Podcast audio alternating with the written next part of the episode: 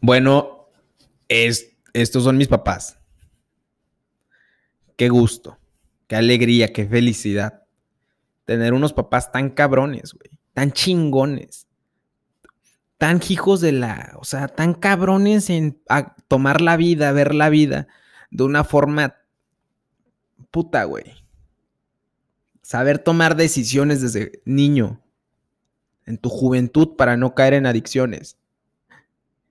Y ya en tu, en tu vida adulta, para no estar deprimido. Ellos no son amantes del dinero. Les gusta su trabajo y hacen dinero pero no son amantes de, de crear fortunas.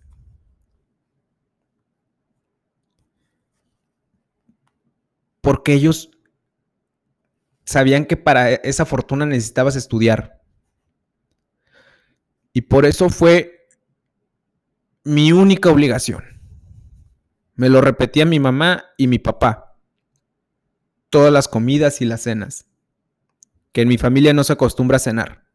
Pero bueno, cuando nos sentábamos en la noche o en la comida que se extendían, las comidas había veces de las 4 de la tarde a las 7, 8 de la noche. Cuatro horas explicándome, metiéndome en la cabeza que mi única responsabilidad era estudiar, prepararme. Esa fue mi única responsabilidad. Por eso es un privilegio. Me siento privilegiado y bendecido por tener la oportunidad de no preocuparme, por sobrevivir, por dónde, dónde dormir, qué voy a comer, por tener el amor de mi mamá y tener el amor de mi papá, por tener los consejos de ambos. Bendito Dios y bendita la vida de las personas que aprovechan ese tiempo con sus seres queridos.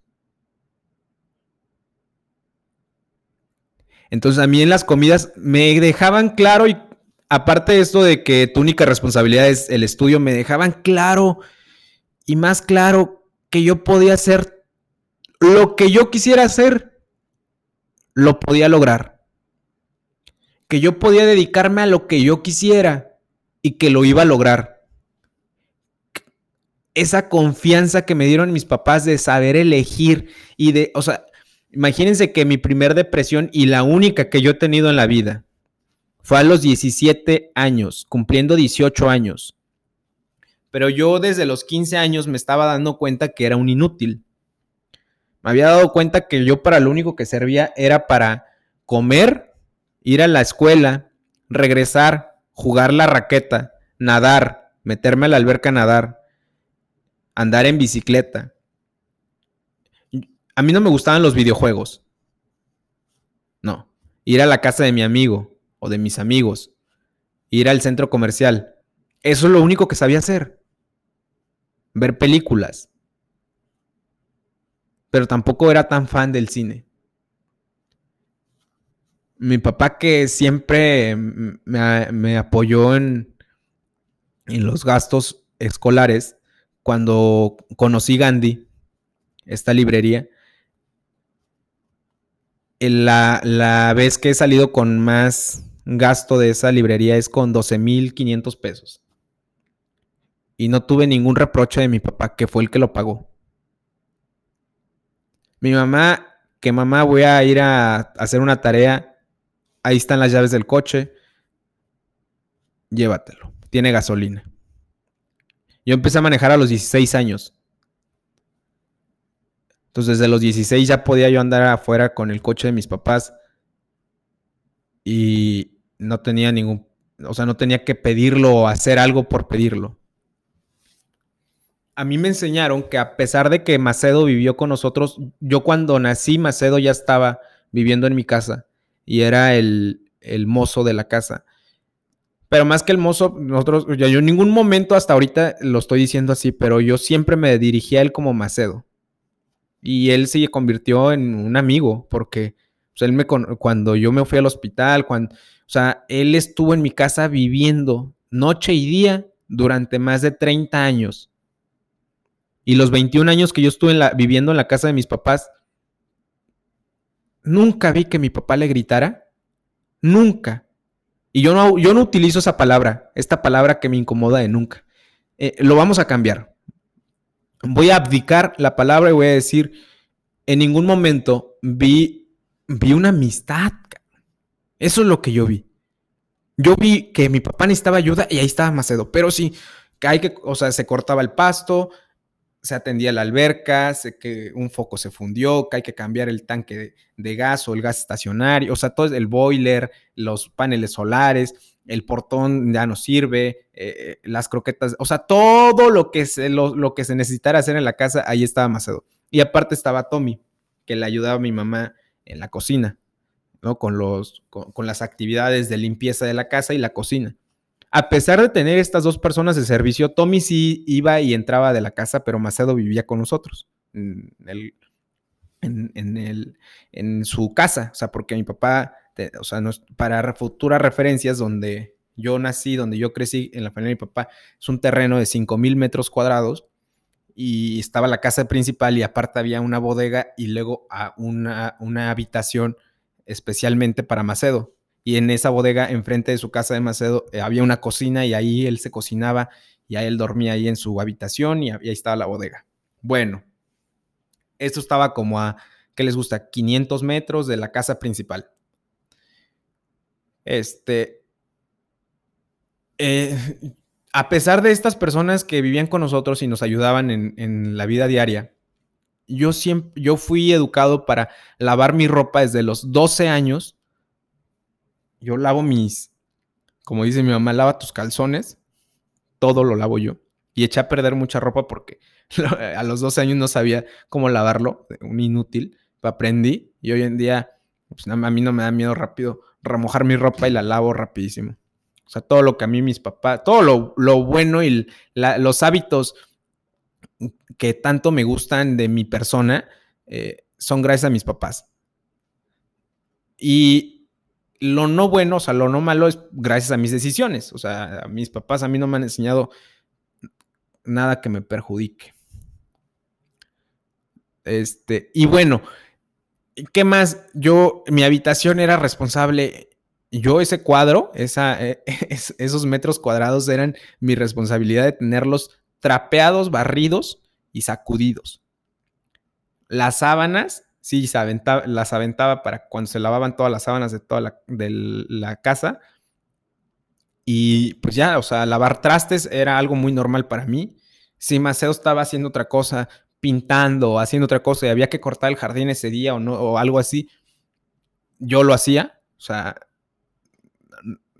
éramos un equipo. O sea, Macedo y yo éramos un equipo.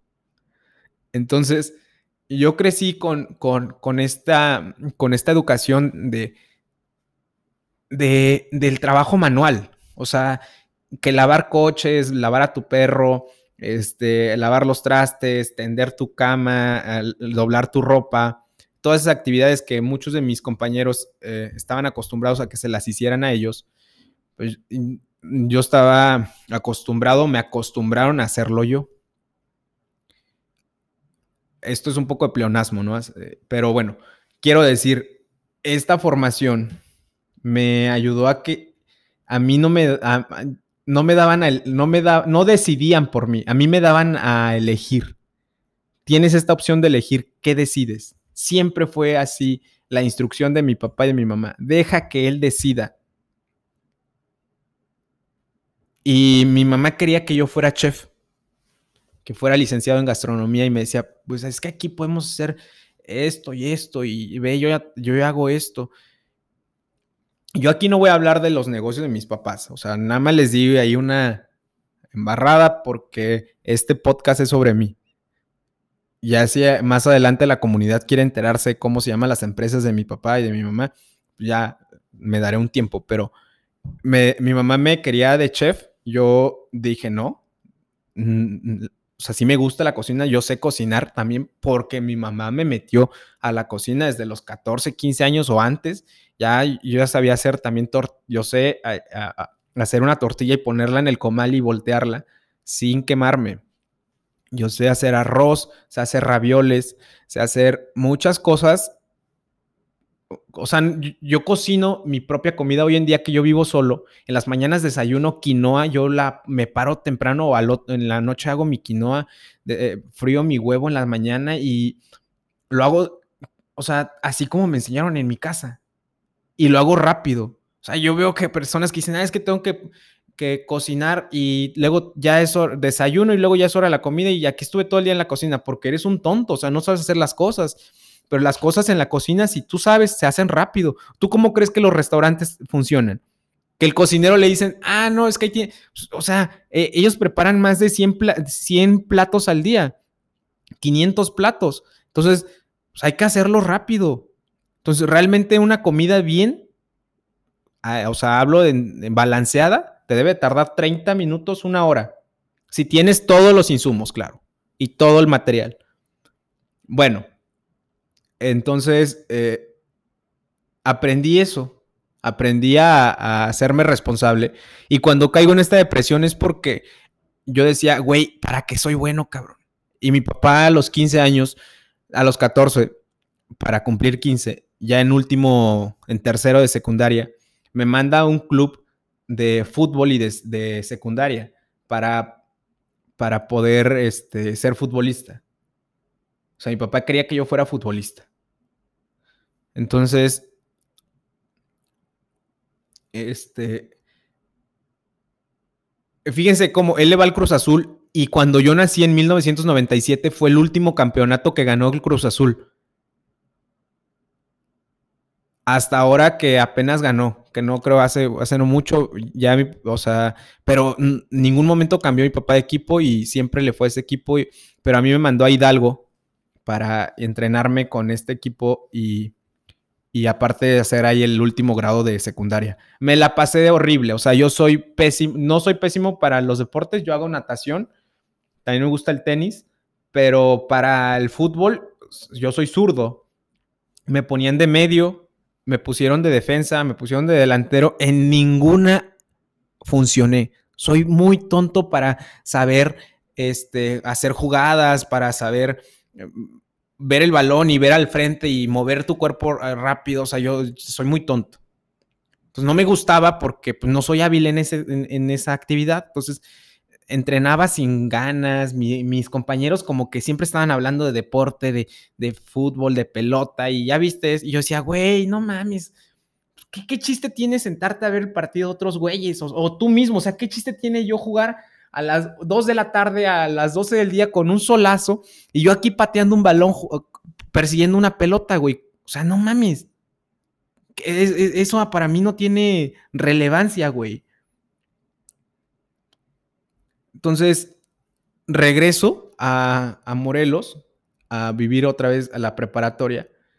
Y ahí es donde empieza mi depresión a los 17 para cumplir 18, porque, güey, yo no soy bueno para nada, cabrón. ¿Qué voy a hacer de mi vida, cabrón? ¿Qué decido? Porque yo sabía que una vez entrando a la universidad tenías que, pues, eh, decidir una especialidad y en eso tratar de ser el mejor y luego ofrecer tus servicios en el en el, campo laboral para que te contrataran. Bueno, pero desde antes, en las comidas y en los desayunos, como mis papás tenían mucho tiempo en las comidas después de comer, no acostumbraban volver a salir. Y también en los desayunos había veces que dejaban de ir al trabajo. O sea, dejaban, decían, hoy no vamos a trabajar porque la plática está buenísima, imagínense. Y yo tenía 12 años y yo los volteé a ver y decía, no, pues sí está buena, me están enseñando, me están contando su vida y lloraba a veces por escucharlo, escucharlos.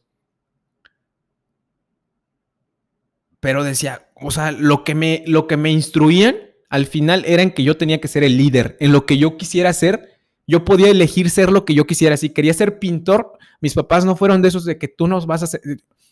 ¿Qué quieres ser, Daniel? Me decían, ¿qué quieres ser, hijo? Lo que tú quieras. Yo le decía, es que todavía no sé, 12 años y dice, bueno, lo que tú quieras, vas a ser el líder, te vamos a mandar a estudiar y estás estudiando, no para que termines de empleado. Eso fue muy, muy claro en mis papás, que yo podía hacer lo que yo quisiera, pero no podía ser empleado ni podía ser trabajador de nadie. Yo tenía que ser el que creara el, el o sea, tenía que ser el, el, el, el jefe, y si no el jefe, ellos decían el líder. O sea, el que, el que tomara las decisiones. Imagínense un niño diciéndole eso.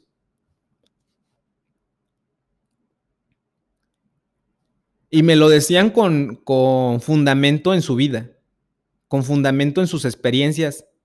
Y ya les expliqué en, los otros dos fragmentos cuál, cuál fue su vida. O la vida de mis papás. Entonces me decían, me decían esto una y otra vez, una y otra vez. Entonces, entró yo a los 18 años a estudiar a La Salle, en la Ciudad de México, como ingeniero civil. Después de todo lo que yo había pasado, yo dije, creo que pues, yo puedo ser ingeniero civil. Entonces, un poco guiado porque mi mamá como ya les conté, había trabajado con los Cervantes y el, el señor, el dueño de la casa, el hijo de, de Leonel Pasis, era ingeniero civil. Entonces mi mamá decía que era una persona ocupada, o sea, así como me habían ellos descrito que yo tenía que ser una persona ocupada al teléfono tomando decisiones, así me describía que era eh, este señor y tendría que recordar su nombre, pero si mal no recuerdo se llamaba Ricardo, el ingeniero Ricardo Cervantes. Habría que confirmarlo con mi mamá, pero me quedó tan marcado eso de mi mamá, que siempre lo ponía de ejemplo, que yo dije, yo tengo que estudiar en la Salle. Y pues sí entré a la Salle y elegí ingeniero, pero más como, como influenciado por, por esa experiencia de mi mamá, no tanto porque yo quisiera hacer eso. Pero fue ahora en retrospectiva una de las mejores decisiones en mi vida porque fue ese que me llevó a este ejercicio que es, que es lo que les voy a compartir como ya parte de mi experiencia para que las personas que están escuchando esto puedan hacer un desbloqueo mental. Entonces, entro influenciado por estas experiencias de mi mamá y por los consejos de mi papá a esta universidad, a esa carrera. Y el primer semestre de siete materias que llevábamos, yo reprobé 10. Y tú puedes decir, ¿cómo reprobaste 10? Bueno, porque metí tres extracurriculares. Metí baile de salsa, metí tenis y creo que gimnasio también lo inscribías, ¿no? Reprobé las 10. Y las reprobé de una, o sea, cálculo 1, lo reprobé tan, o sea, saqué 1.5. En la Salle califican de 1 a 10. Entonces saqué 1.5 como si hubiera sacado 15. En física saqué 33. En programación fue lo mejor que me fue. Saqué 60. Y creo que en la Salle sí se pasa con 6. Pero bueno, reprobé las 10 materias. Me dije, yo no soy ingeniero, güey. Regresé, les conté a mis papás, oigan, no hubo ni un regaño. Escuchen esto, chavos y papás. No hubo ni un regaño. la primera respuesta de mi papá fue, entonces, ¿qué eres, güey? ¿A qué te vas a dedicar? ¿Ya no vas a estudiar? O sea, ya entraste, ya te diste cuenta que no, no, ¿qué vas a hacer de tu vida? Puta, güey, la pregunta más difícil a los 18 años, cabrón. ¿Qué vas a hacer de tu vida, güey? No, pues no sepa. Pues tienes que saber, cabrón, porque, o sea, sabes leer, sabes escribir, has leído un chingo de libros, güey. Y yo, yo había con estos filósofos contemporáneos, Ramdas y Alan Watts, los había leído. Y sí tenía por ahí un poco de, de idea de, del ser, de quién es uno. Pero recuerdo muy bien cuando descubrí el discurso de Steve Jobs en Stanford. Tenía 18 años. Y lo descubrí un sábado.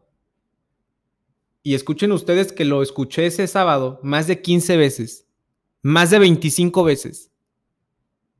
Dura 25 minutos. O sea, eran las 2 de la mañana y yo seguía escuchando ese discurso por partes. Lo escribí porque yo tenía esa, tengo esa, esa costumbre de escribir cuando me quiero grabar algo. Y en todo el discurso que yo se los recomiendo, ese, al otro día, el domingo, yo le dije a mi mamá, mamá, ¿qué crees? Chequé en Gandhi escuché este discurso de Steve Jobs. ¿Tú lo conoces? No, mi mamá, pues no, ¿quién es ese güey? es el dueño de, es el fundador de Apple. El de la manzana. Ah, sí. Y le digo, y tiene una biografía que la escribió Walter Isaacson. Le digo, tiene una biografía. ¿Me puedes comprar el libro? Sí. Fuimos el domingo. Y me puse a leer el libro. Regresé y me detuve en la página 162. Me detuve en esta página porque en esa página Steve Jobs cuenta cómo fue la primera vez que descubrieron a los 15 años, él tenía 15 años y descubrieron en su camioneta, en su, que era una Volkswagen, le descubrieron marihuana. Y fue la rabieta más grande de su papá y de su mamá. Que fumara marihuana. Yo dije, güey, algo estoy haciendo mal, güey, porque pues yo sí, yo sí tenía ya amigos conocidos que habían, que consumían marihuana en la preparatoria y en la universidad conocí, pero pues, yo, yo, también ya la había probado, pero yo no era, no, no me, no me había, no era fan de consumir la marihuana, tampoco del alcohol, mucho menos del tabaco. Pero dije, quizá en una de esas eso es lo que me hace falta. Dije, no, no, no. Domingo se acabó la lectura, página 162, a ver qué pasa mañana.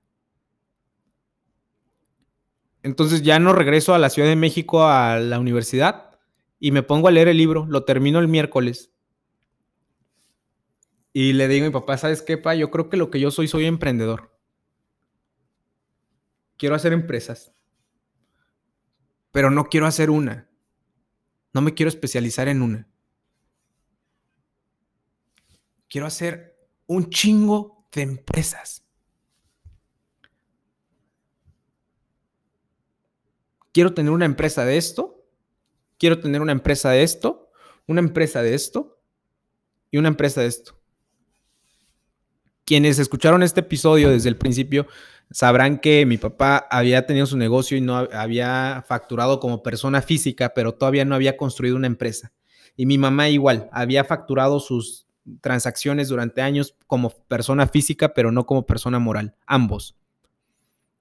Pero ya tenían en el radar ellos qué significaba empresa, aún siendo analfabetos.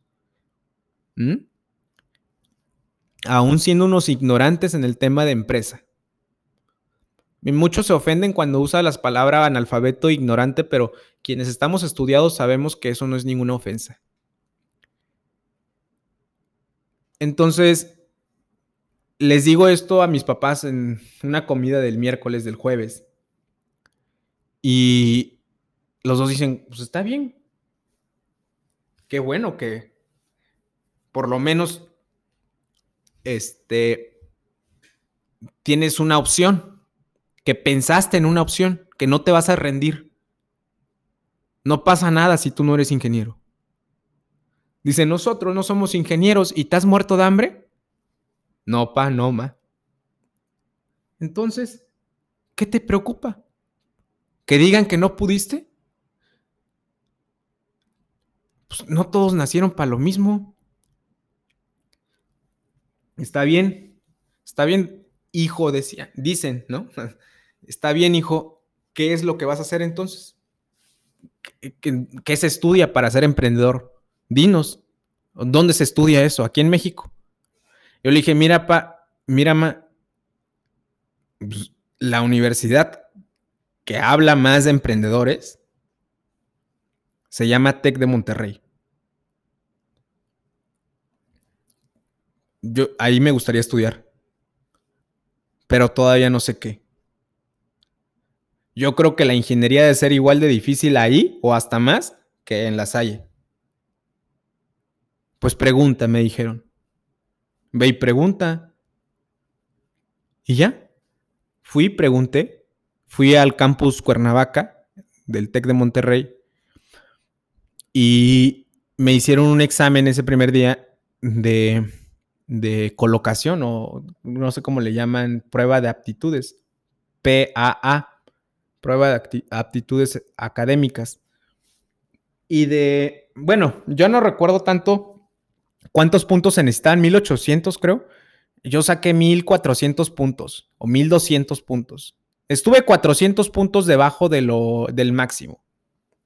Entonces podía elegir, ellos decían que sí podía elegir, aunque me iba a costar un eh, área en la escuela de ingeniería, o podía elegir la escuela de arquitectura que iba guiado, pues ellos me escucharon. O sea, la, persona que me atendió, la que te coloca, que, algo así como psicóloga, en el TEC, este, me escuchó y sabía mi historia en la Salle. Entonces me dijo, pues arquitectura, yo creo que en vez de que escojas la escuela de, ingeniería aquí en el TEC, puedes escoger la, la, escuela de diseño y arquitectura.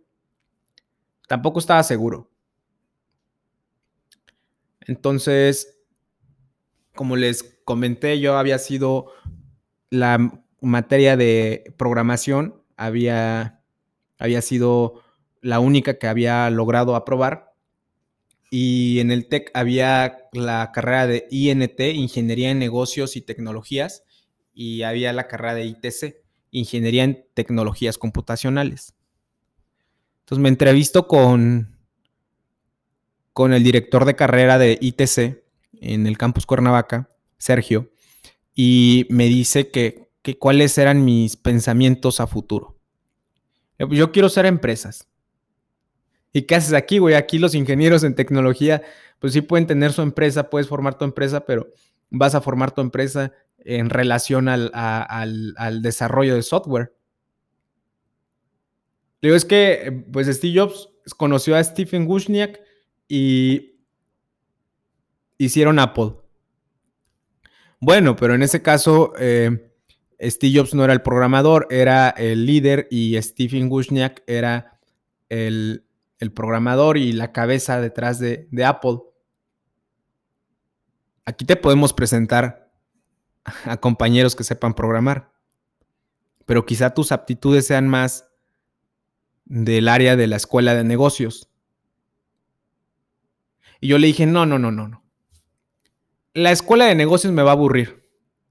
Porque vengo tan prendido y tan emocionado de querer hacer empresas y yo he leído las, las experiencias de los Exatec y la mayoría estudia este, aquí en el TEC, pero son ingenieros, en, ya sea industrial, civil, como que todos terminan siendo empresarios. Y en ese momento se estaba lanzando la carrera de licenciado en creación y desarrollo de empresas, LCDE y me decían que por qué no elegía eso. Yo le decía, no, no, no, es que tampoco quiero elegir eso porque es de administración y yo no quiero llegar a administrar los negocios de mi papá, de mi mamá. O sea, yo quiero hacer lo mío y todavía ni siquiera sé qué, quiero hacer, pero sí sé que quiero hacer empresas. Entonces me, me aceptan en el TEC, en el tronco común de ingeniería, con la posibilidad de cambiar entre ingeniería industrial, ITC, civil, eh, cualquiera de la ingeniería, pero me inscribo en la, en, la, en la escuela de ingeniería, en Campus Cuernavaca, el primer semestre.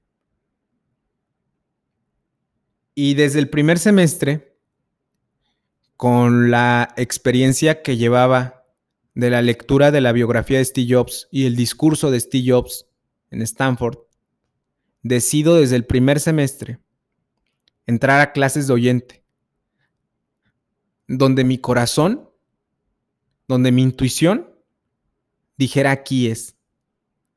Aprende eso. Esto te va a servir para el futuro. Porque no puedes conectar los puntos hacia adelante, solo puedes conectar los puntos hacia atrás. Tienes que creer en algo. Tienes que tener fe en algo, en lo que sea, para que digas, aquí es. Solo la fe y la confianza en algo, en, en personal, interno, en cada persona, en cada ser humano, es lo que permite que tenga aciertos en la vida.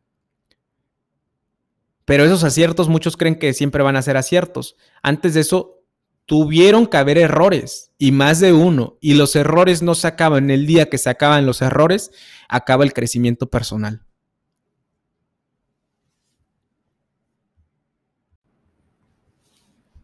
Entonces así fue. Decido desde el primer semestre a entrar a clases de oyente. De todo. Animación digital, mercadotecnia, comunicación, negocios internacionales, estas cuatro áreas que estaban muy fuertes en ingeniería mecatrónica, ingeniería en tecnología computacional de semestres más avanzados. Y es en Campus Cuernavaca donde creo uno de los primeros emprendimientos del primer semestre. La segunda semana de entrar al TEC conocí a Oliver, quien era parte de la primera generación de líderes del mañana. Y era una persona tan inteligente. Él ya estaba en quinto semestre, tercer semestre me parece. Y ya sabía programar. Había hecho, para que se imaginen, una gorra con una pantalla en arriba de la visera que si un sordo mudo se ponía a hablar enfrente de la gorra, transmitía, la memoria tenía grabados los movimientos y transmitía a través, eran limitados, esta memoria tenía un límite, transmitía en audio, convertía en audio eso y el que tenía puesto la gorra sin saber lenguaje de señas podía saber lo que el otro estaba diciendo. Era una persona como, como Wozniak, Wozniak, o como se pronuncia, Wozniak el cofundador de Apple. Entonces, me lo hice mi amigo, sigue siendo mi amigo. Y entre Oliver, Andrés y Quique y Edgar, alguien de preparatoria que sabía francés, alemán, inglés, de Prepatec, y estos Quique, Andrés y Oliver que iban en tercer semestre y yo que iba en primer semestre, creamos la primera persona moral para, para hacer drones. Y llevamos este proyecto con una inversión. El TEC nos invirtió a través de uno, uno de sus socios en el, en el, ¿cómo se llama? Aceleradora de, de empresas de Campus Cuernavaca. Nos invirtieron 80 mil pesos para comprar componentes. Y éramos las personas más felices ese día comprando en internet un viernes a las 11 de la noche. Habíamos ido, estábamos en el laboratorio del campus Cuernavaca comprando en internet en China. Qué diversión. Estaba donde quería estar.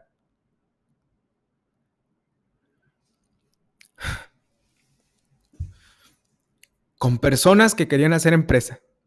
Con personas que querían hacer algo distinto. Y habíamos comprado cena, compramos tacos y compramos una pizza. Y teníamos, teníamos todo. Estábamos con internet y estábamos en la escuela a las 11 de la noche comprando, gastándonos 80 mil pesos de inversión de, de, un ángel. Porque así se le llama, ¿no? Los angels quienes son tus primeros inversionistas que no piden a nada cambio, sino que ponen el dinero porque creen que hace falta desarrollo de tecnología en este país, en México. Y bueno, nos gastamos ese dinero, hicimos un dron, control, programaron ellos todo lo que tenía que ver con programación. Y inclusive hay un video en YouTube se llama Ave Inc. INC, Ave a V E I N C y es el único video en ese canal. Entonces, teníamos 19 años, yo Oliver tenía 21, Kike 21, Edgar tenía 17 y Andrés 21. Y estábamos ahí trabajando por una empresa. Y yo desde el primer semestre estaba en la clase, yo tenía seis clases en el TEC el primer semestre, del tronco común y dos de remediales. Entonces estaba aprendiendo y estaba conociendo, pues todas mis amistades eran nuevas, todas. En principio porque yo ya era una generación, o sea, entré con los del 98 y yo era 97. Entonces yo, yo ya iba ahí desfasado. Entonces, este, venía de, de la Ciudad de México y en Cuernavaca pues no tenía conocidos amigos. Y ya, total que, que en el primer semestre, en, ese en esas mismas semanas, el primer mes, mi segundo emprendimiento, mi segunda empresa fue crear un, algo de huevo. Eh, había algo que se llama reto emprendedor. y ahí fue donde creé la primer marca de como producto. Y en ese semestre también estaba oyente en la clase de viabilidad de proyectos e inversión. Así se llamaba la clase, era de noveno semestre para los licenciados en finanzas y administración. Y la daba un profesor que venía de Campus Santa Fe, de Ciudad de México, específicamente a dar esa clase a Campus Cuernavaca. Carlos Jiménez Maya. Se convirtió en mi primer inversionista. Él me conoció cuando yo tenía 19 años y la clase era una vez a la semana, los miércoles, de 7 a 10 de la noche. Entonces yo ya estaba acostumbrado a vivir en el TEC. Entraba a las 7, hacía ejercicio, me bañaba en el TEC, desayunaba en el TEC, entraba a clases, comía en el TEC y me quedé, o sea, así fue. Los cuatro años que estuve en el TEC, así fueron. Cuatro y medio. Pero este primer semestre fue aquí, fue allá, en Cuernavaca. Entonces, total que, que Carlos, cuando me conoce, le, pues, apenas me estaba saliendo la barba en aquel momento, yo era como el, como el que se veía más joven de la clase y todos, pues a veces ya llegaban con de su trabajo y todos se conocían y, todos hablaban y son grupos pequeños, ¿no? eran 20 alumnos en esa clase. Y ahí mismo también conocí a Carlos Villagrán, un financiero que, que fue el que, me, el que me jaló, digamos, a la clase y, oye, prof, aquí está, ¿cómo te llamas? Me dice, le digo, Julio. Ah, pues aquí está Julio, dice, lo viste la primera clase para para referencia, era la segunda clase de Carlos en el campus Santa Fe, él también era nuevo. Digo, en el campus Cuernavaca, él era nuevo, venía de campus Santa Fe, como ya dije, y era su segunda clase en campus Cuernavaca. Y en su primer clase, pues no vio a Julio. Y en la segunda clase ve a 21 o cuenta. A ver, pasa lista. Dice, tú no alzaste la mano. Y ahí fue donde Carlos aprovecha y me dice, pues, prof, tú no, lo viste la primera clase, ¿cómo, cómo te llamas? Me dice, de Julio. Se llama Julio, prof. ¿No lo conoces? No. A ver, Julio, preséntate. Y yo siempre he sido una persona que no tiene vergüenza, no tiene pena. Pues me levanto, no me dijeron que me levantara, me levanté, me puse al frente del salón, el profe estaba en su silla al lado. Un profe que muy, muy abierto, muy jovial, tendría en aquel momento 42 años. Y me, me empiezo a decir, me llamo Julio Daniel. Digo nací el 18 de noviembre de 1997. Este, mm, vivo en Cuernavaca, aquí, y ya empiezo a contar, a presentarme. Eh, mi color favorito es el amarillo y demás. Me gusta y estoy aquí porque quiero estar de oyente en esta clase, porque quiero aprender de cómo se hacen las empresas.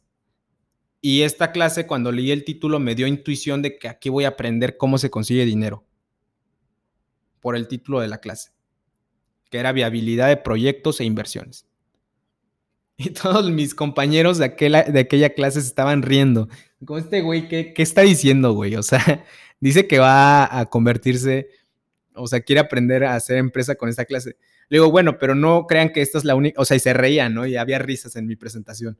Pero no crean que esta es la única clase que estoy de oyente. También estoy de oyente en la clase de diseño digital y animación y es como este güey, ¿qué pedo? ¿Por qué está en tantas clases? ¿Y cómo le haces? Pues solo pido permiso a los profes. Y Carlos dice, pues a mí no me has pedido permiso. Y todos se ríen. Y digo, prof, pues ya viste cuál es mi objetivo, ¿puedo estar en tu clase? Y el 99% de los profesores a los que me dirigí para pedirles que estuviera de oyente en su clase en el TEC de Monterrey, los el 99% dijo que sí. ¿Por qué no digo que el 100%?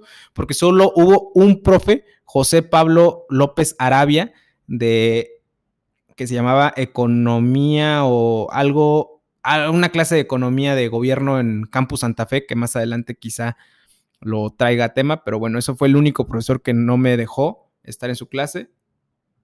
Y Carlos en ese momento me dice, sí, puedes estar aquí en la clase, ¿cómo no? Bueno, vamos a hacer el círculo. Él trabajaba en la clase, era en círculo. Hicimos el círculo, empezamos, empieza la clase y se tiende a hablar de todo lo que tenía que hablar en el Excel, en el tema de, él decía, todos son ricos en Excel, güey. Entonces yo nada más les, estoy, les traigo el Excel para darles con ejemplos claros de la CFE cómo se lleva una proyección, una, una nueva planta, ¿no? Entonces nos explicó, nos explicaba su experiencia de cómo había llevado dos de sus empresas a venta. Él vendió sus empresas y él, era, pues podría decirse un empresario y, y, también un empleado del gobierno federal y también era profesor en el TEC de Monterrey. Y entre todos estos tres trabajos todavía tenía tiempo para jugar golf los fines de semana y para comer, cenar no, todas las noches con su familia. Yo decía, esto a mí me gusta Terminando la clase de ese miércoles, le digo, profe, oye, pues ya acabó la clase, gracias. Me acerqué, le agradecí. Después de que todos se acercan, termina la clase y muchos sí se van, se levantan y se van, pero esos 20 compañeros, pues 3, 4 eh, compañeras y compañeros se quedaban, le decían, oye, profe, la próxima clase que va a haber, ya saben, preguntas. Esos 15, 20 minutos después de las 10, 10, 20, me acerqué y le dije, profe, gracias porque me dejaste entrar. Me dice, sí, cabrón, no te preocupes, güey. Tú, a ver, explícame más. ¿Cómo está eso, güey, de que quieres ser empresario? ¿Cómo está eso, güey? Pues, ¿De qué empresas, de qué giro? ¿De qué te gusta? Que, le digo, pues mira, ahorita conseguimos 80 mil, o sea, yo, yo así he sido siempre. Yo llego y te hablo de, de números, pero no por, yo no lo veo como presumir porque en el TEC es muy normal entonces yo decía, oye, pues fíjate que formé mi primer equipo, formé un equipo entre, ya les digo los nombres al profe, son todos de aquí del campus Cuernavaca, y conseguimos aquí en la aceleradora, en la incubadora de aquí del TEC, conseguimos 80 mil pesos de un ángel que los donó para el proyecto. Entonces, ¿cómo ves? No, pues él quedó sorprendido. Y ya son empresa Leo, pues es que ese es el segundo paso. Teníamos la opción o todavía tenemos el dinero para formalizar la empresa en el notario, pero la verdad es que preferimos gastarnos todo en componentes. Compramos de lo mejor, o sea, la batería la mejor, el Arduino el mejor, o todo esto que se utilizaba, todo lo mejor. Y digo, y pues no, o sea, nosotros no, o sea, está muy claro ahí porque tenemos tickets. El TEC no nos pidió tickets, pero yo que llevo las cuentas, este, no sé, o sea, todo el dinero ha sido para, para el proyecto. Y, y dice, y bueno, ¿y, qué, ¿y ahora cuál es el siguiente paso? Le digo, bueno, el siguiente paso es con hacer este dron realidad y lo que queremos es que sea para la agricultura, para que pueda fumigar grandes campos de, de consumo de, de maíz, de, de trigo, de, mangos, de aguacate, en general para la agricultura. No, pues buenísimo, güey. Buenísimo, cabrón. Le enseño el video y no, hombre, o sea, que... digo, pero mira, profe, yo aprendí algo en la lectura que he tenido, me encanta leer, y en un libro en Gandhi que compré eh, sobre finanzas, eh, hablaban del mercado de valores. Pero inclusive Steve Jobs, cuando en su biografía que le escribe Walter Isaacson, eh, él habla de cuando Apple sale a bolsa. Y investigué más y aquí la, en aquel momento todavía no estaba la Bolsa Institucional de Valores viva, sino que solo estaba la Bolsa Mexicana de Valores. Y le digo, creo que lo que allá es Nasdaq y lo que allá es la Bolsa de Nueva York, aquí sería la Bolsa Mexicana de Valores. Pero fíjate que yo soy un ignorante. Yo tenía 19 años. Yo soy un ignorante en el tema. Fíjense cómo pasa el tiempo. Hoy tengo 25 casi ya 25, ya fueron seis años de eso. Bendito Dios. Le digo, yo quiero aprender acerca del mercado de valores. ¿Me enseñas? Me dijo, ¿qué horas son? Digo, ya casi las 11, pro. Tomó el pizarrón de estos que se mueven, que lo giras y del otro lado también es pizarrón. Tomó sus plumones, me dijo, siéntate.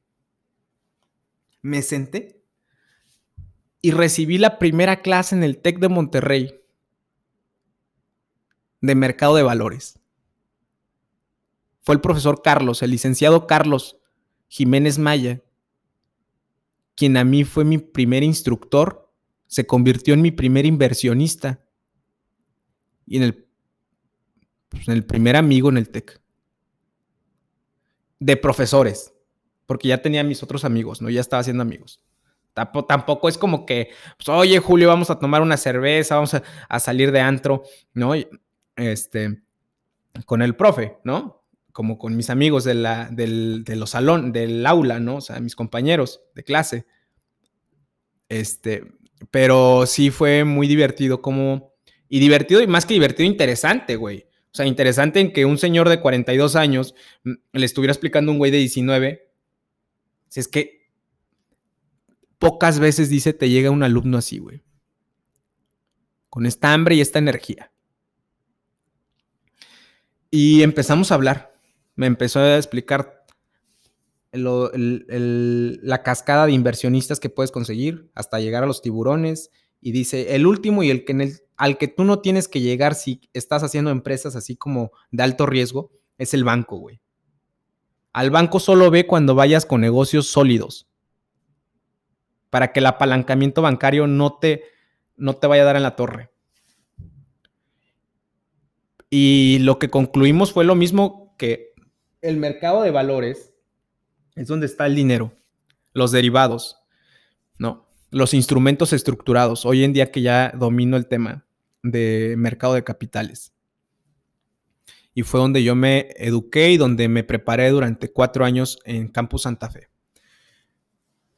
Bueno, yo en ese momento le digo, bueno, prof, además de esto del dron, de la empresa del dron, también traigo la empresa del huevo. Fíjate que ya el TEC nos dio dos mil pesos para que hagamos un emprendimiento en el reto emprendedor. Ya le expliqué a él que era el reto emprendedor, el famoso reto emprendedor. Y el TEC siempre está innovando, ¿no? En más cosas. Ahora con el TEC 21 y antes así, siempre, siempre. Entonces, con el reto emprendedor, este, le digo, me dieron dos mil pesos y que con eso tengo que hacer un, un, un comercio, un negocio, güey inventarme algo, duplicar el dinero. El que duplique más el dinero, el que gane más dinero, se lo regresábamos al TEC, eso, ¿eh? O sea, no era que era para nosotros, era para una fundación. Debería de recordar a qué se iba a dedicar, a qué se dedica esa fundación, pero no recuerdo, pero era para donarlo a esa fundación. Entonces, yo logré eh, lo mínimo, yo no gané el reto emprendedor, dupliqué el dinero, cuatro mil, me dieron dos mil, regresé cuatro mil pero quedó esta idea del, huevo. Y todo esto ah, tenía que pasar antes de terminar el semestre. O sea, en los siguientes dos meses teníamos que entregar el dinero. Entonces el profe le digo, y yo elegí el huevo orgánico porque había leído en la revista Wobby, en la biblioteca. Yo cuando no había clase de oyente que no, no nada, nada me vibraba, me iba a la biblioteca. Entonces leía las revistas de negocios y encuentro esta de Wobby W-O-B-I. Y en esta revista estaba la información del huevo orgánico.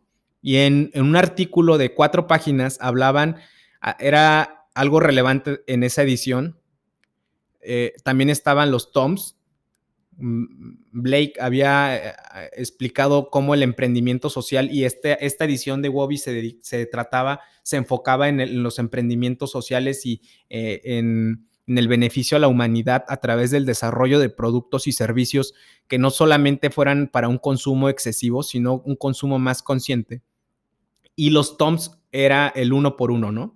Tú comprabas un par de zapatos y después te, eh, la empresa TOMS eh, regalaba unos iguales en Argentina, unas alpargatas. Y había un artículo después de Blake de que cuenta su historia de cuatro hojas del huevo orgánico que en el 2016 al 2017 había subido el consumo de huevo orgánico 18%. Y eso era mucho porque la gente que comía huevo convencional eran 9 de cada 10 mexicanos. Y el subir el 18% hablaba casi de dos mexicanos más que en lugar de comer, o sea, esos 9, 1.5 eh, iban a cambiar de huevo convencional a huevo orgánico en el 2017 y en el 2018 iba a subir a 23% y en el 2019 iba a subir al 35% y así iba a ir subiendo. Y yo leo eso y dije, a ver, a ver, a ver. Pues mi mamá viene del campo, mi papá viene del campo. Yo no sé nada de gallinas, estoy viendo ahorita tecnología. No creo que sea tan difícil. Tiempo después me di cuenta que es muy complejo y ahora respeto mucho la industria del consumo, consumo del alimento diario para los humanos.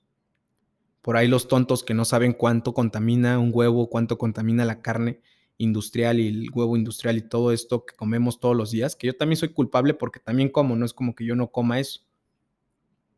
Bueno, en mi caso, hoy en día yo como del huevo que yo produzco y la carne no. Yo sí como pescado y las carnes que como de pollo, roja o puerco, lo como de, pues, del súper, ¿no? Entonces, esto no es este, exentarme de, esa responsabilidad. Más, más bien es ser consciente y trato de llevar una dieta más basada en, frutas, verduras y granos. Bueno, el tema es, eh, es muy emocionante para mí compartir y terminar este episodio con esto. El profesor Carlos, después de que ese día nos quedamos hablando hasta las doce y media de la noche. Habían cerrado las rejas. Quienes no conocen Campus Cuernavaca, el TEC tiene un puente para salir a la autopista y se cierran las rejas. Entonces se cerró la reja y tuvimos que hablar al, guardia de seguridad para que nos abriera. Y, se asombró, dijo, güey, ¿qué hacen aquí, cabrón? O sea, ¿qué, ¿qué, hacen aquí? No, pues es que nos quedamos, somos alumno y profesor, quedamos aquí hablando, platicando seguros, ah, bueno, está bien, o sea, está bien. Ya nos fueron, nos abrieron, fueron por las llaves, subieron en la moto, abrieron, nos fuimos. Eh, me llevé muy buen recuerdo al profe. Al otro miércoles tuvimos la clase. Este, el, profe en aquel momento nos dijo que, que no iba a, a, estar en esa clase, iba a mandar a un suplente, que también una persona que trabajaba en el sector de empresarios y, y nos fue a explicar su experiencia. Fue más, más bien una plática, este, más que una clase. Y, y fue ese viernes de la siguiente semana donde yo recibo una llamada en viernes, eran las 6 de la tarde, 5 o 6 de la tarde. Y para esto yo le había explicado al profesor Carlos que para llevar a cabo el siguiente, eh, el siguiente paso, la siguiente bandera de mi emprendimiento en el huevo, ya que había empezado yo con 80 gallinas, era, era invertir medio millón de pesos. 500 mil pesos. Esa era mi proyección. Le llevé un Excel, le llevé una presentación PDF eh, con más escrito que en imágenes. O sea, era, una imagen y una cuartilla y media de escribir. Se la compartí, se la llevó, eh, se la llevó en su iPhone. No crean que se la llevó en una memoria el Excel y la presentación en PDF se la compartí a su iPhone y se la llevó y el viernes que para esto, para que hacer congruencia en el tiempo, el miércoles no asiste él a la clase, no las da su suplente, que en realidad no era su suplente, sino era un amigo de él que es empresario y que nos fue a platicar, como ya les dije. Y el viernes a esta hora, yo en el TEC iba a empezar a correr este, ya era tarde y los viernes en Campus Cuernavaca casi no había clases. Entonces yo ya estaba por irme y suena mi teléfono, contesto. No tenía registrado su número, aunque nos pasamos los contactos, pues yo era, yo andaba en aquel momento y no es como ahora que tengo tiempo, bendito Dios, para hacer lo que me gusta y seguir haciendo lo que me gusta en la vida, que siempre lo he hecho desde los 19 años y desde antes también. Mm, me dice, Julio, y ahorita voy a compartir el ejercicio de cómo fue que salí de la depresión de los 18, de los 17 a los 18. Y me dice, Julio, ¿qué crees? ¿Te acuerdas que me dijiste que necesitabas medio millón de pesos para llevar a cabo tu proyecto? Le dije, sí. Pues ya los tienes. ¿Cómo? Ya los tienes. Yo soy tu inversionista.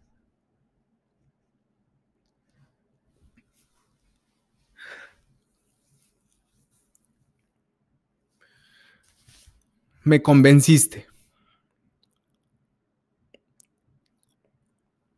Mañana voy a ir para Cuernavaca y te quiero ver para que desayunemos y me platiques más. Y empecemos a trabajar sobre el proyecto. ¿Cómo crees, prof? No, pues sí, encantado. Entonces, organízate el desayuno de mañana, ve en qué restaurante nos podemos ver y nos, nos ponemos a trabajar. Y eso fue lo que pasó. Al otro día yo elegí el restaurante en Cuernavaca, uno muy bonito, eh, se llama El Madrigal, y llegamos a Cuernavaca, nos sentamos a desayunar, lo más rico. El Madrigal tiene un jardín muy bonito que te inspira, y el, tema es de que después de eso le dije, oye, pero pues, si quieres vamos a mi casa, ya acabo aquí el desayuno, pero quiero seguir platicando contigo. Claro, nos fuimos a mi casa y mis papás ese sábado no estaban en mi casa. Entonces llegamos nos, en el jardín, nos sentamos y seguimos. Le ofrecí ya ahí en la casa, ¿qué quieres tomar, prof? Elegimos tomar en aquel momento, eh, este, yo me tomé un tequila y él tomó vino y estábamos ahí tomando y después tomé café, o sea, en esa misma reunión él también tomó café, pero la primera fue una copa de vino para él y un tequila para mí. Después tomamos café y ahí terminó la plática como a las 4 de la tarde. Nos fuimos, la siguiente bandera era constituir una empresa desde el principio y la inversión fuera esa persona moral, o sea, que ese capital social se aportara a una persona moral, sino no directamente como el ángel que había aportado al dron, sino ya se constituyera una empresa. Y esa fue mi primera empresa. Yo iba a cumplir 20 años. Iba a cumplir 20 años y iba a tener ya mi primera empresa. Huevos Orgánicos de México SADCB. Y había registrado, estaba empezando a registrar la primera marca, Oreg, como marca comercial. Entonces, Huevos Orgánicos de México SADCB fue mi primera empresa, con el profesor Carlos Maya, profesor del TEC de Monterrey.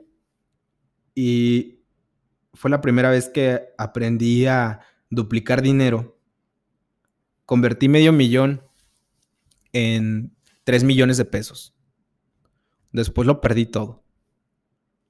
Pero el dinero que se fue sacando, imagínense que una empresa es como una máquina de dinero, ¿no? O sea, sacas dinero y ese, eh, o sea, mientras los activos sigan ahí, no, o sea, no retiras todo el dinero, nada más retira las utilidades y esos 3 millones fueron de utilidades este, bueno, dos millones y medio, sin contar el medio millón. Y eso, ese dinero se repartió entre el profesor y, entre mí. Y yo con eso compré terrenos que más adelante están ahí publicados en mi TikTok. Son ocho propiedades, nueve con la, la más grande. Yo cuento nada más ocho porque son de los con los que hoy en día me mantengo. Pero convertí ese, e, esa parte de mi utilidad de los 2.5 millones en, más tierra y el profe, en, cuando perdimos todo, que por una pandemia a las granjas, teníamos, logramos tener dos granjas, una en Puebla y otra en Morelos. Empezamos a distribuir huevo y perdimos la producción por una, por una pandemia en, la granja de, de Morelos y después en Puebla por la operación, el costo de operación. Ya sin la granja de Morelos, ya Puebla no era tan viable entonces decidimos vender con llave en manos a las granjas, la infraestructura de las granjas y, el, cómo se hace. Este, el profesor era muy bueno vendiendo, ¿no? Empresas. No era la primera vez que vendía, entonces no nos fue difícil. Fue mi primera vez que constituí una empresa y luego que la vendí. Y total que el profesor Carlos, el licenciado Carlos, hoy en día está en España está, tiene una empresa de, vinos, importa y exporta vino y cambió su vida a España, a Europa. Tenemos todavía por ahí relación y muy agradecido. Yo les quiero contar en este último fragmento cuál fue el desbloqueo, el ejercicio que yo utilicé para el desbloqueo mental. Bueno, el ejercicio que me ayudó a los 17, a punto de cumplir 18 años para superar mi depresión de no saber qué carrera elegir en la universidad, de no saber a qué me iba a dedicar el resto de mi vida, de vencer esta confusión y esta responsabilidad de cada humano de elegir qué quiero en mi vida. yo voy a recomendar esto únicamente si tú todavía no sabes qué quieres de tu vida y tienes entre 15 y máximo 20 años. Si tú me estás escuchando con 25 años, que es mi edad, o más años, que yo dudo que te sirva si tienes 35 años o 40, también lo dudo a los 25 años, que te sirva. Yo espero que si tú tienes 15 a 20 años y me estás escuchando, trata de intentarlo. Inténtalo. No me tires de loco. Bueno, y si me quieres tirar de loco es, tu libertad, pero quiero decir, date un momento para pensar en lo que voy a decir. Y te vas a dar cuenta cómo hace sentido. O sea, no, no escuches a, Julio Daniel, sino el mensaje que hay en, el, eh, en, en mi experiencia. Como les digo, yo estaba acostumbrado a trabajar de forma manual y sabía que así se podía conseguir dinero, un sueldo, un salario. Entonces llegué un viernes, un jueves, desde un jueves empecé a pensar yo, oye, a ver, ya tengo casi la mayoría de edad. Este año cumplo ya la mayoría de edad.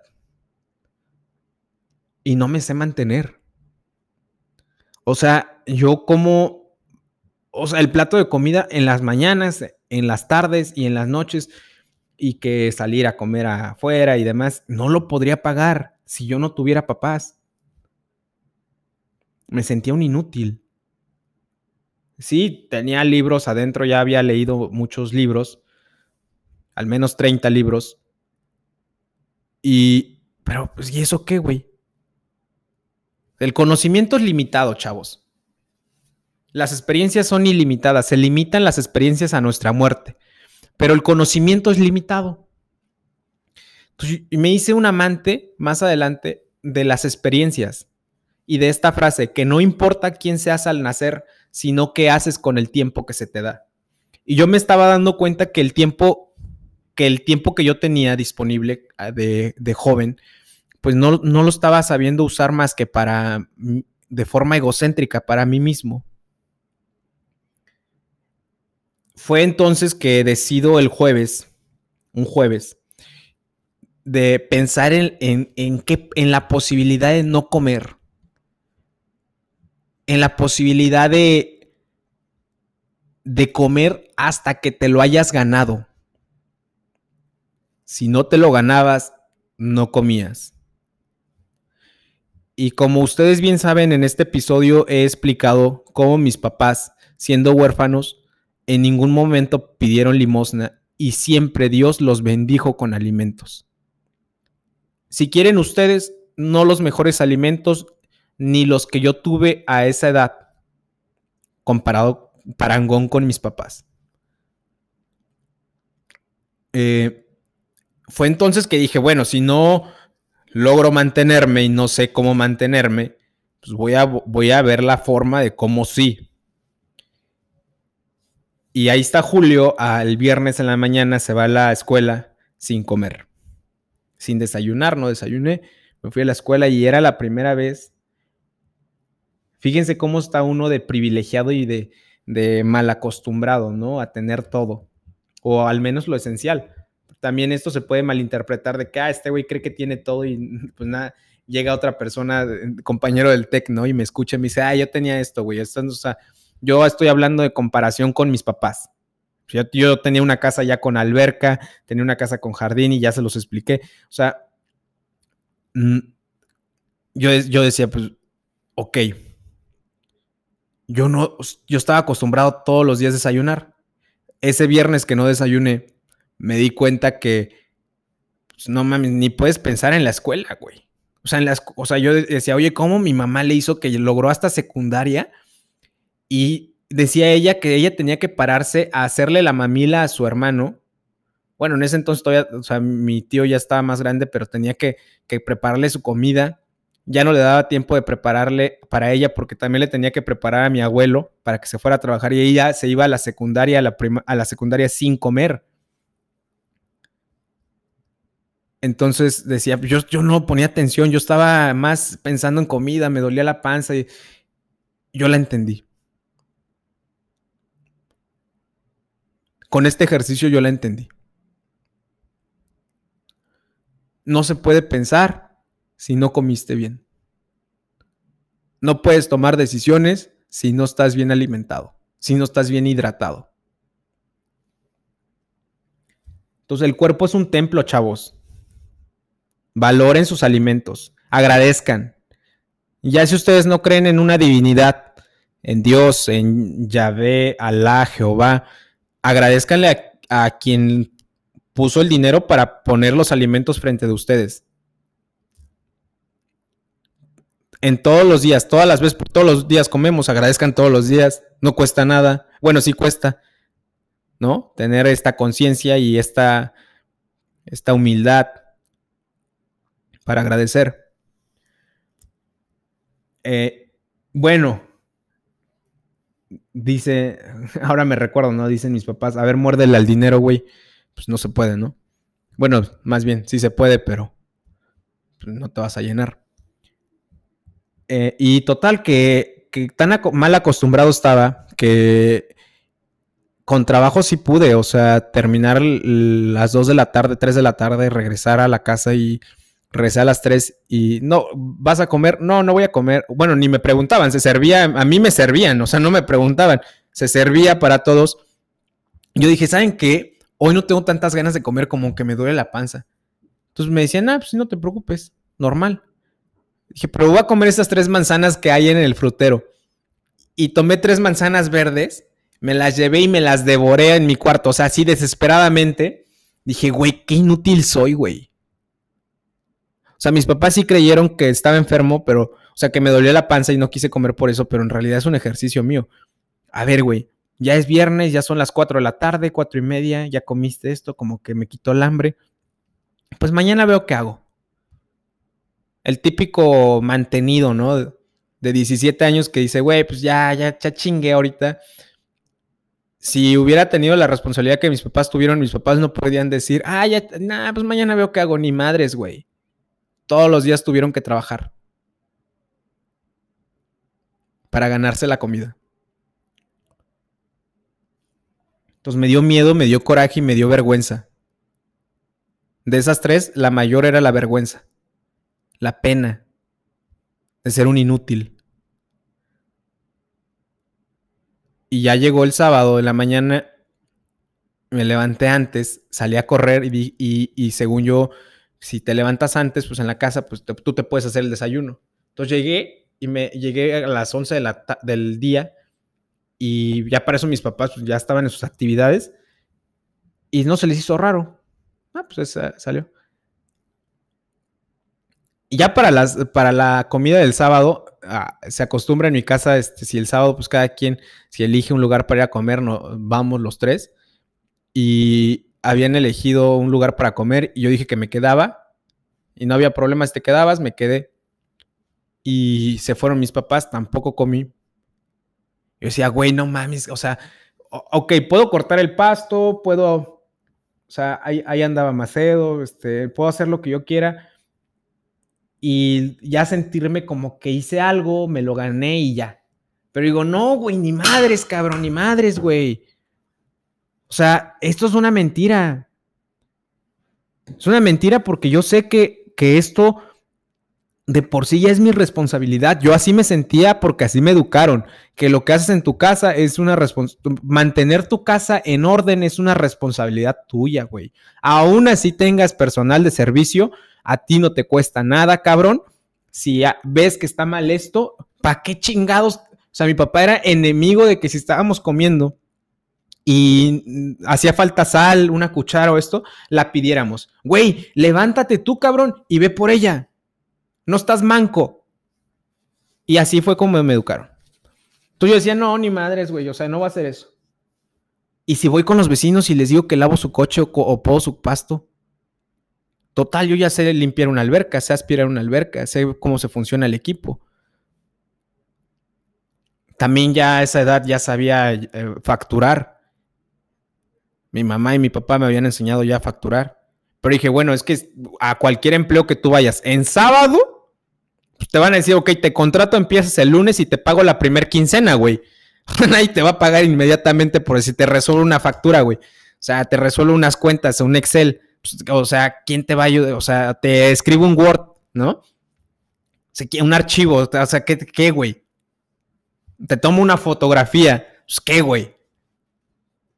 No estoy diciendo que no tenga valor esas cosas, te estoy diciendo que tienen un valor en el tiempo, o sea, necesitas un tiempo. Yo ya necesitaba comer ese día, güey. Por eso este ejercicio lo recomiendo a esa edad. Digo que hay gente que a los 25 años está viviendo con su papá o a los 30 años sigue viviendo con sus papás. No estoy juzgando, cada quien tiene ahí sus, objetivos en la vida y, y, yo lo que creo, porque mi papá y mi mamá me han enseñado eso, es que el que es pobre es pobre porque quiere. Y fíjense quién me lo está diciendo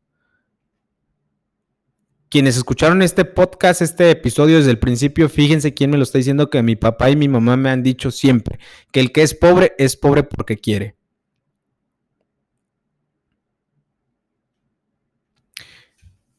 Entonces, más recientemente, yo estaba convencido de eso. Y, y total que, que te digo, esto no es juzgar a las personas mm, que a los 30 años viven con sus papás o a los 25 años viven con sus papás, cada quien, ¿no?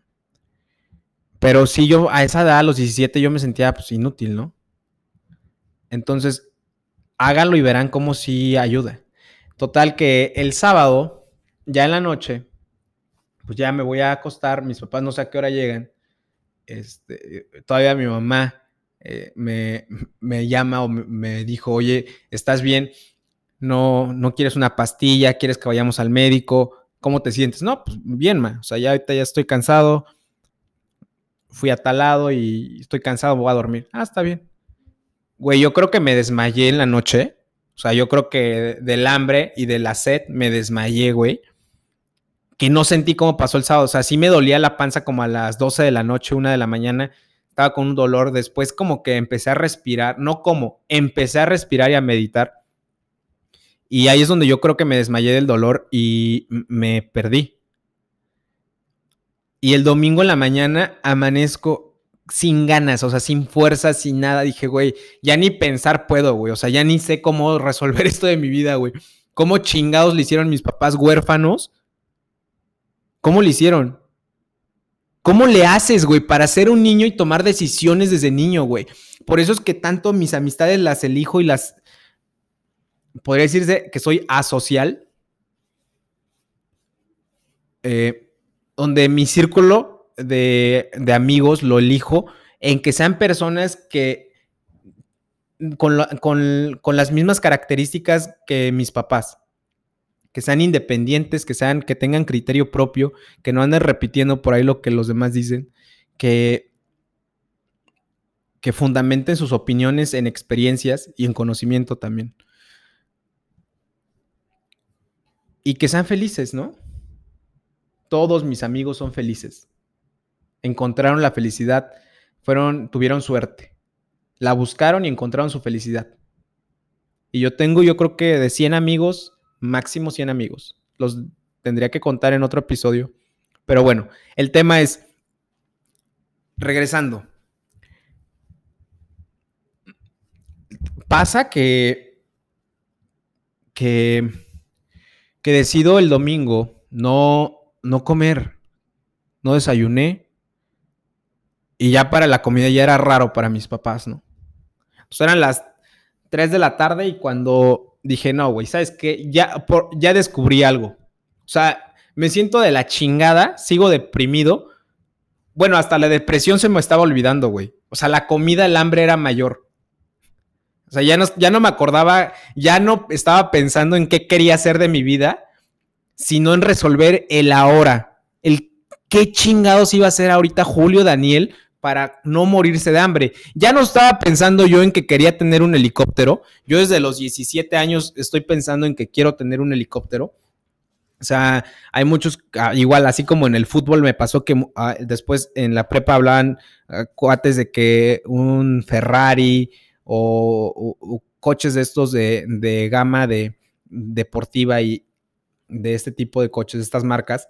Y yo decía, no, güey, yo no quiero un Lamborghini o eh, no, yo quiero un helicóptero. Pero no lo decía. O sea, nada más me quedaba, nada más los escuchaba y decía, ok, pues ustedes piensan eso, pues, yo quiero eso. Y entonces yo decía entre mí mismo ese día, yo decía, güey, si no puedes mantenerte, no puedes comprar 5 pesos de tortilla siquiera y 20 pesos de queso con jamón, ¿cómo chingados te vas a comprar un helicóptero, güey? No seas incongruente, Julio Daniel. Danielito, dice mi mamá y mi papá. Pues sí, estaba siendo incongruente. Entonces decido ese domingo a las 3 de la tarde yo nací a las 3 y cuarto y estaba muy conectado con la divinidad, o yo estaba alucinando quizá. Y fui les toqué a mis papás y les dije, y salió mi mamá, le digo, mamá, no mames, me estoy desmayando, cabrón. Necesito comer. ¿Y qué no has comido? No, porque me duele la panza, pero, o sea, o sea pues no, me dolía la panza porque no había comido, aún teniendo la comida, pero no sabía del ejercicio mi mamá. Vámonos al hospital, güey y me llevan al hospital, cabrón. Entro a urgencias. ¿Qué tiene? Pues deshidratación y pues, al parecer hambre porque ya nos explicó que no ha comido. ¿Cómo que no ha comido? Sí, no ha comido. ¿Y cuántos días lleva sin comer? No, pues dice que nada más del viernes para acá, que solo ha comido tres manzanas. Mis papás, este pendejo, ¿qué hizo, güey? Ay, no mames, Daniel. Y total que... Eso, eso